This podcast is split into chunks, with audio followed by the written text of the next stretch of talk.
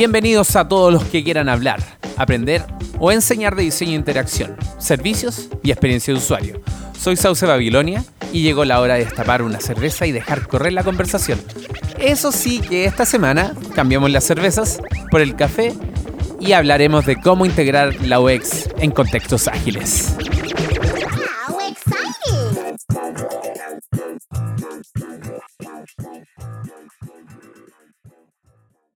Soy Estefanía Cotrini, colombiana, ingeniera industrial. Llevo tres años en Chile.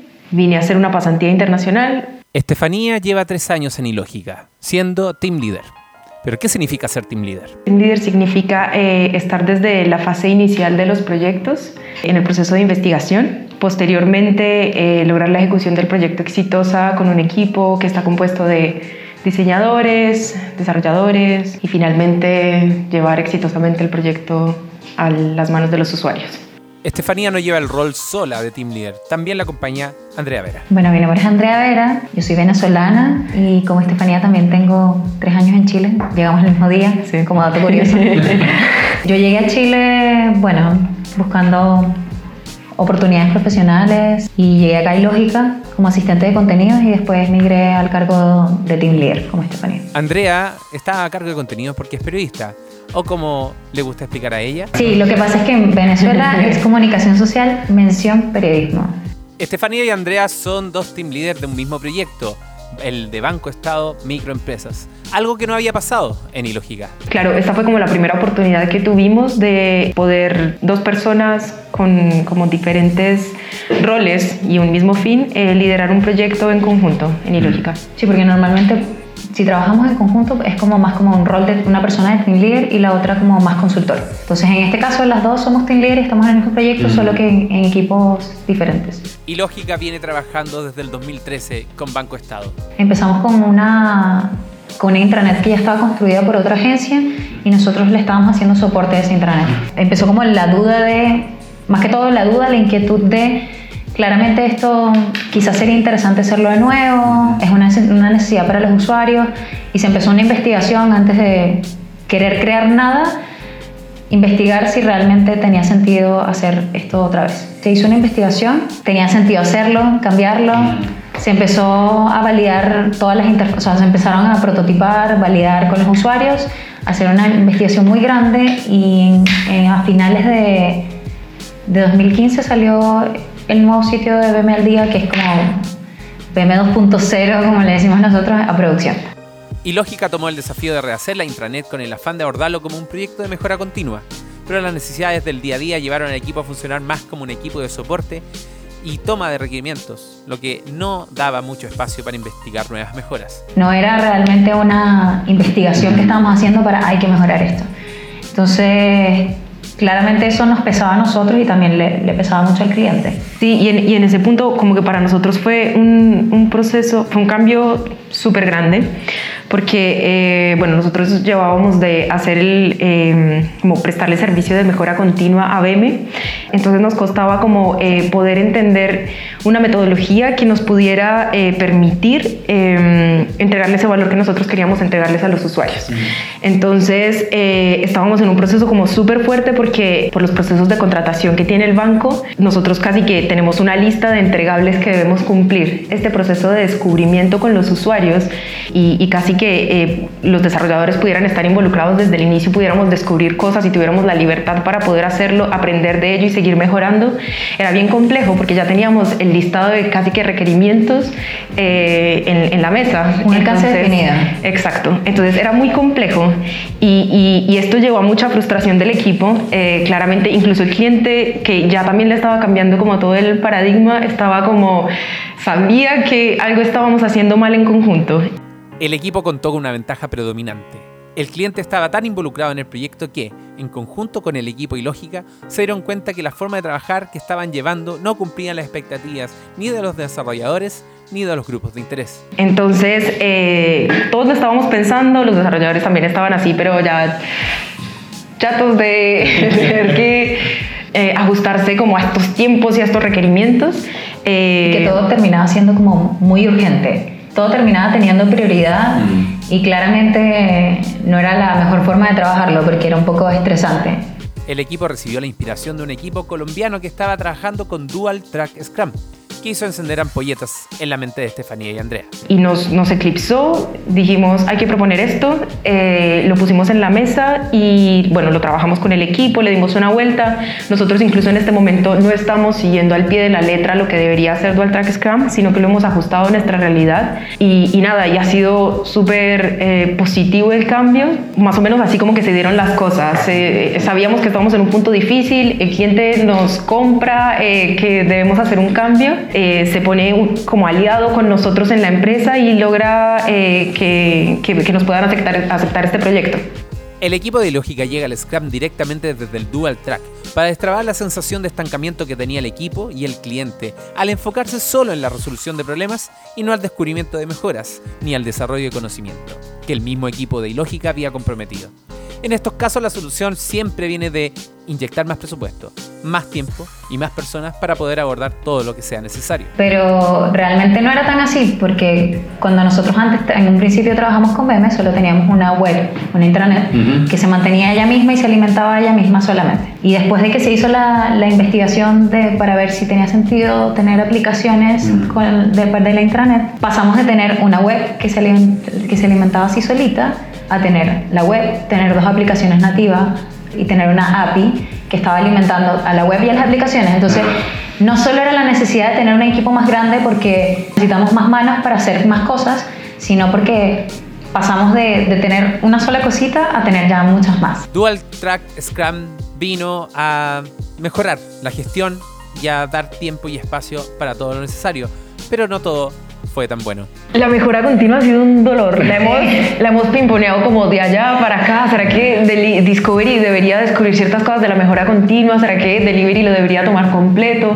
Hay una cara que claramente nosotros eh, como equipo debemos hacernos cargo, que es, eh, ok, hay cosas que necesitan los usuarios que la aplicación actualmente no está haciendo. Sin embargo, hay otras que son del día a día. Hay cosas que Meme como eh, negocio necesita. necesita. Campañas comerciales, encuestas cosas que, que, se necesitan y que son del día a día y no tienen tanto que ver como con mejorar, sino con hacer cosas nuevas, pequeñas. Uh -huh. Y esas generalmente tienen una prioridad súper alta. Para nosotros no queríamos que el equipo de delivery se llenara de cosas chicas de nuevo porque no queríamos volver al, al, a, lo que, a lo que estaba pasando. Y en algún momento Discovery empezó como a tratar de eh, como apoyar al equipo de delivery en ese sentido, pero nosotros como delivery sentíamos que no era su rol.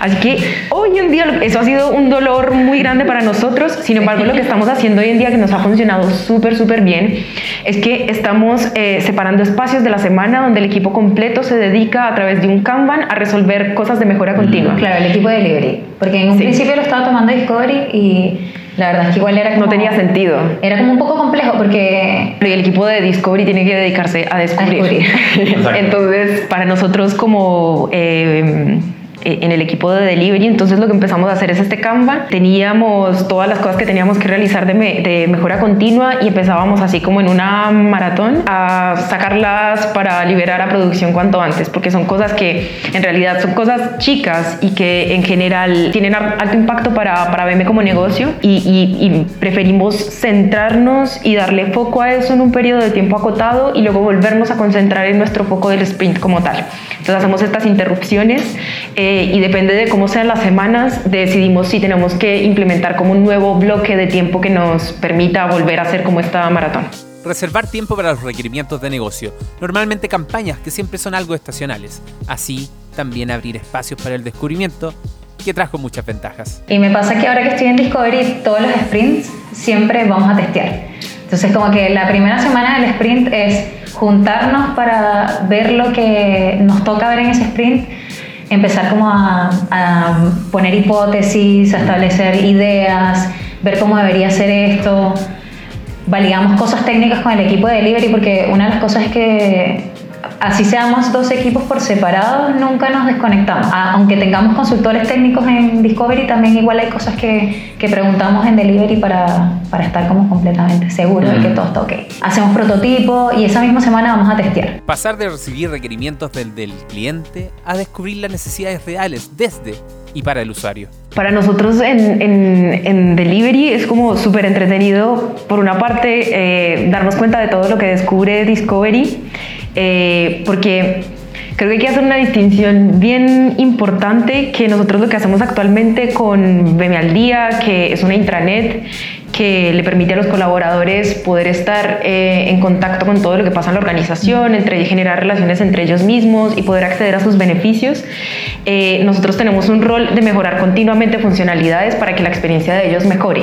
Sin embargo, hay un rol de discovery que es súper importante y que tiene que ver con qué nuevas cosas podrían querer estos usuarios, más allá de las que ya existen, cómo las mejoramos, sino qué otras cosas por la actualidad, por las tendencias o por lo que los usuarios están empezando a hacer sentir o descubrir en otras aplicaciones podrían querer tener dentro de la intranet. Y ese proceso de descubrimiento que llega a nuestras manos como un prototipo que ya está validado y que nosotros como equipo eh, también con el área de desarrollo empezamos a pensar cómo agregarle valor también desde, nuestras, desde nuestra visión a esas historias, ha sido un proceso que es como súper enriquecedor para nosotros. Tenemos también este reto de poder ser parte de esta creación y poderle dar vida a través de esas historias de usuario y ser parte de este proceso y entregar cada sprint eh, valor que, que, los usuarios lo tocan en su intranet. claro. A fin de cuentas, aunque seamos Discovery y Delivery, nosotros siempre que mostramos todo lo que sea que pasa en el sprint, lo hacemos todos en conjunto con el cliente. O, sea, yo, o sea, yo como delivery sé que está haciendo discovery, que hizo en el sprint y viceversa, y todos en el equipo lo saben. La ganancia no solo ha sido en la entrega de valor al cliente, el ambiente dentro del equipo dividido en Discovery y Delivery han visto la ventaja de trabajar en Dual Track o sea, nosotros en, en términos como de, de, equipo somos, por lo menos de la experiencia que hemos tenido, es un equipo que igual es grande para el tipo de proyectos que nosotros hacemos. En este caso un equipo muy grande. Somos 12. Mm. Eh, eh, claro, estamos. Somos ahí en la sala de reunión. Entonces, claro, para nosotros ha sido un reto, por ejemplo, el, el manejo de, eh, bueno, para nosotros es súper importante utilizar Slack y, y, a través de él nosotros generamos estos espacios donde compartimos eh, los avances que hemos tenido en el día, ideas, eh, los prototipos, eh, problemas que estamos teniendo y, y que es súper importante que desde que ambos equipos sepan qué tipo de em, complejidades están enfrentando el uno el otro para poderlas evitar en futuros sprints y que un poco se da con la reflexión que se hace al, al, al final. Mm. Pero, pero se ha generado sí esa cohesión que pasa en estas reuniones en las que estamos juntos, donde mostramos nuestros avances, donde vemos lo que se va a venir hacia el futuro y, nos ha permitido como seguir creciendo como equipo y reflexionando sobre lo que estamos haciendo bien y mal y cómo avanzar hacia adelante. Yo creo que lo, lo más genial de eso es que si bien siempre hemos usado Slack, no todo el mundo se siente como empoderado para opinar. Obviamente al principio la gente no, no, opinaba mucho, era más que todo como Estefanía y yo escribiendo, el resto no escribía mucho menos que le preguntaras, entonces en cambio ahora, al menos yo siento que el equipo está mucho más cohesionado por el que tenemos estas sesiones en conjunto, que todos sabemos en qué estamos trabajando, se, le, se muestran los prototipos antes de entregarse, se valida con diseño, todo eso, y siento que ahora la gente se siente mucho más empoderada a, poder decir, oye, eso me parece extraño, a diferencia de en un inicio o cuando estábamos trabajando de otra forma. Sin saberlo, en la célula ágil en la cual yo trabajo en la actualidad, se dio natural es la distinción del equipo de definición o de discovery al equipo de delivery o implementación. Y creo que no somos los únicos a los que les ha ocurrido algo parecido. Incluso nos ha pasado que eh, gente nos ha escrito a través del post o en, en, en, a través de otros canales y nos ha dicho, oye, yo estaba haciendo esto, estábamos intentando hacer esto, pero no sabíamos que se llamaba así. No sabíamos que se llamaba así. claro, esto tiene nombre. y, y, para nosotros ha sido como eh, también descubrirlo, como te decía, nosotros hay cosas que no estamos utilizando al pie de la letra porque para nuestra realidad eh, también hay, hay, hay una experiencia con el cliente que nosotros tampoco podemos dejar atrás. Entonces hay ciertas cosas que ya funcionaban, que para nosotros tienen mucho sentido eh, y, y, lo bueno es que nosotros ya teníamos a una contraparte que era, se sentía parte del equipo, que creo que es uno de los grandes retos en estos procesos, eh, hacer que eh, la persona con la que tu producto owner o la persona con la que estás trabajando el proyecto también se sienta parte de este descubrir, de este eh, eh, desarrollar y, fallar de alguna manera, generando como estos aprendizajes en el proceso. Y probar constantemente. O sea, que no es que solo nosotros probamos y ya, sino que ellos también prueban. Creo que algo súper especial también de, de, nuestra, de nuestra metodología de trabajo es que Andrea y yo tenemos roles que son como que el, el, rol de team leader es bien particular porque nosotras estamos con todos en todo momento. Entonces, nosotras, por ejemplo, eh, no sé, un día eh, estamos prototipando, revisando juntas un, prototipo que es como el rol de, de, Discovery, pero otro día nos estamos revisando las métricas, otro día eh, nos estamos apoyando, por ejemplo, haciendo QA de las aplicaciones junto con más personas del equipo, porque como que se genera ese sentido de pertenencia en todos, mm. de eh, lo que va a salir tiene que salir bien. Y, y, para mí ya es como súper natural eh, todo el tiempo estar probando, revisando, acompañando. Para Andrea también. Eh, y, el cliente, el cliente también. Él no se siente como, bueno, a mí lleguenme con cosas perfectamente entregadas, con moño, sino que se siente parte de todo ese proceso. De también decir, cuando nos encontramos con un obstáculo, también él lo vive, lo siente, generalmente Exacto. O sea, yo, creo que, que, eso es lo, lo, más difícil, poder tener a alguien que sea promotor de lo que estás haciendo y que le puedas hablar con toda la sinceridad al mundo de, mira, sabes que nos está pasando esto y que te entienda y te diga, ok, yo lo voy a hablar, no te preocupes. Así nos cuentan Estefanía Cotrini y Andrea Vera sobre Dual Track Scrum, un método de trabajo que empodera de forma distinta y convierte al cliente en un promotor de la manera de hacer las cosas.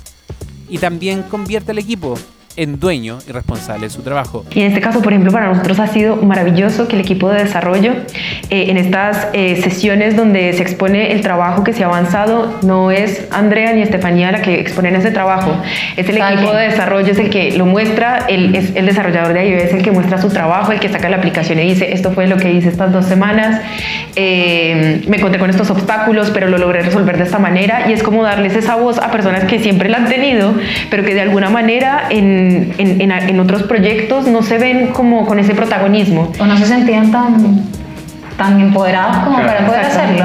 No solo nuestro usuario final merece y obtiene la empatía de los investigadores y el cliente, también nuestro equipo merece toda empatía que podamos entregarle personas de desarrollo sean parte del equipo de Discovery y estén ahí con los usuarios y ellos también vean el prototipo y le muestren al usuario y sean parte de ese proceso súper valioso porque incluso cuando estamos en la parte de testear una nueva solución, eh, los aportes son súper valiosos y, y, y, es como súper obvio que siempre debieron estar ahí, pero en este caso es como mucho más natural porque se da como para sentirse, se sienten parte de ese equipo y son los responsables de ser quienes descubren nuevas cosas. Una de las cosas que se me vino a la mente al hablar de este método de trabajo es cómo hacer que el cliente confíe.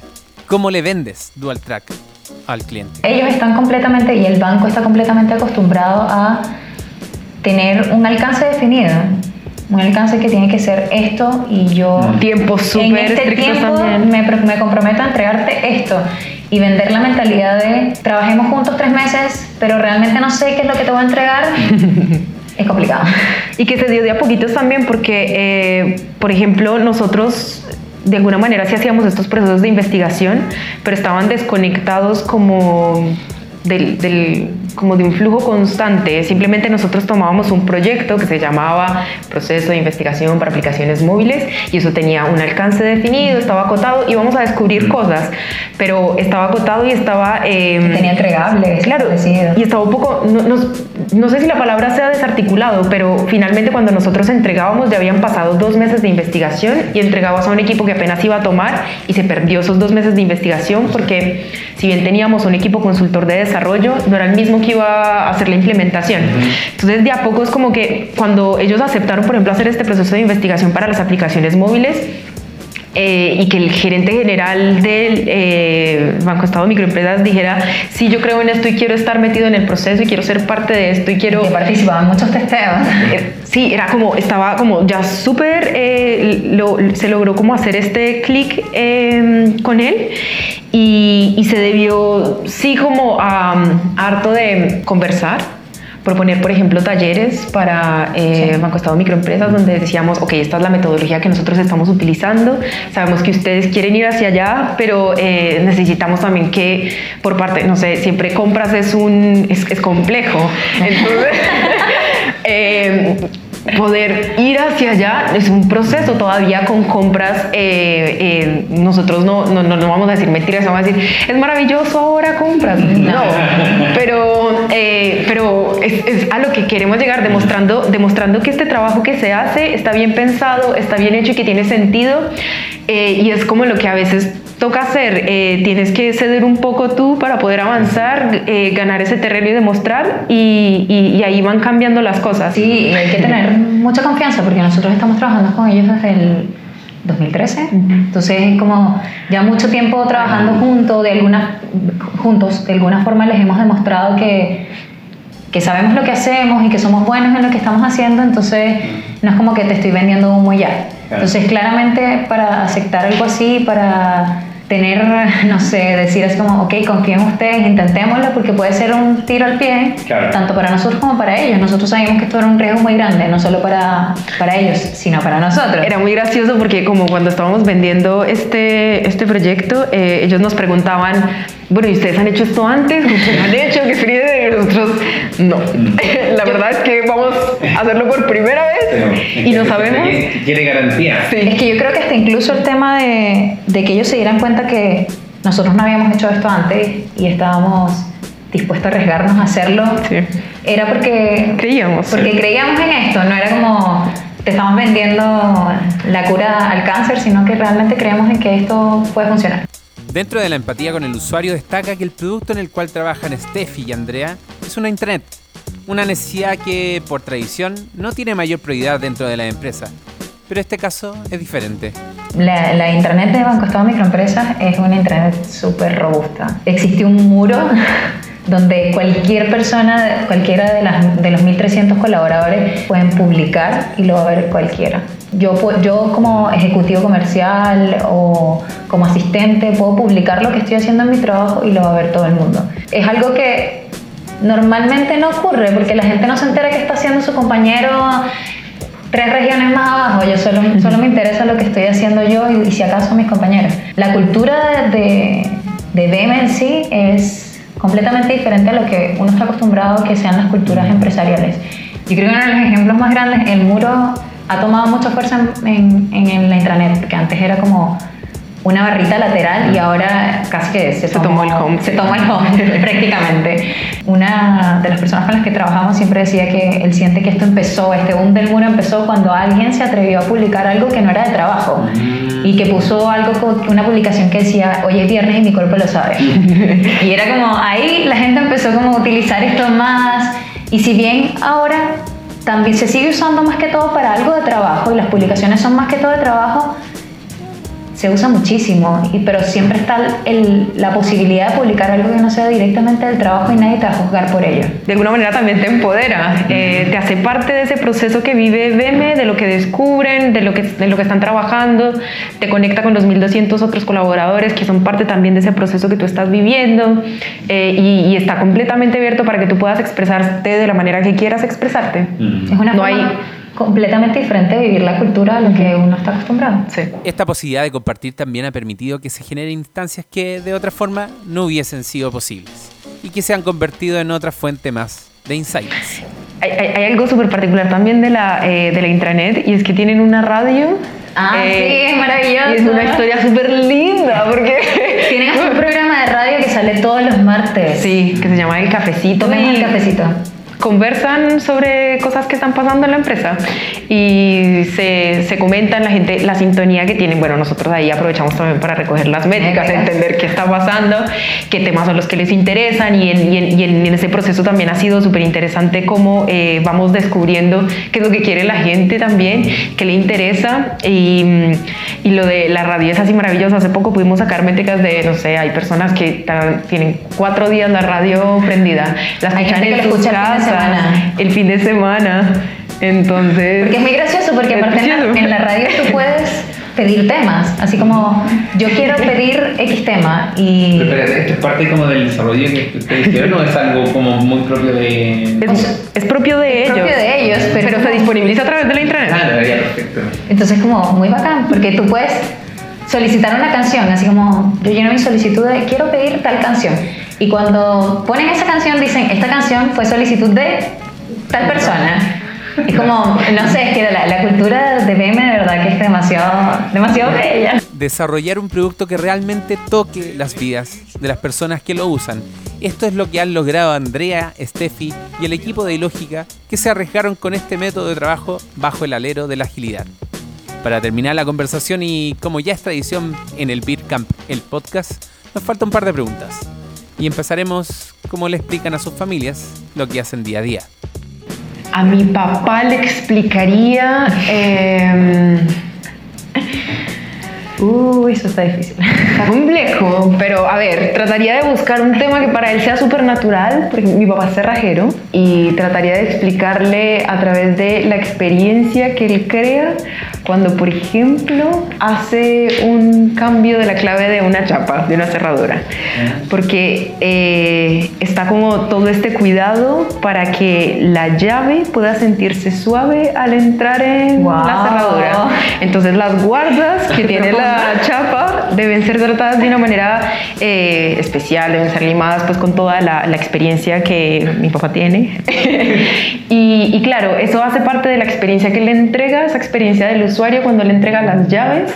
Y, y la persona puede, cada vez que abre su puerta, sentir que la persona que estuvo detrás del cambio de clave de su chapa pensó en la experiencia que él iba a tener. Yo creo que mi respuesta no sirve de nada. Es como, bye. La verdad nunca se lo he explicado a mis papás. Yo creo que ellos creen que yo vengo acá a jugar. a jugar, a experimentar.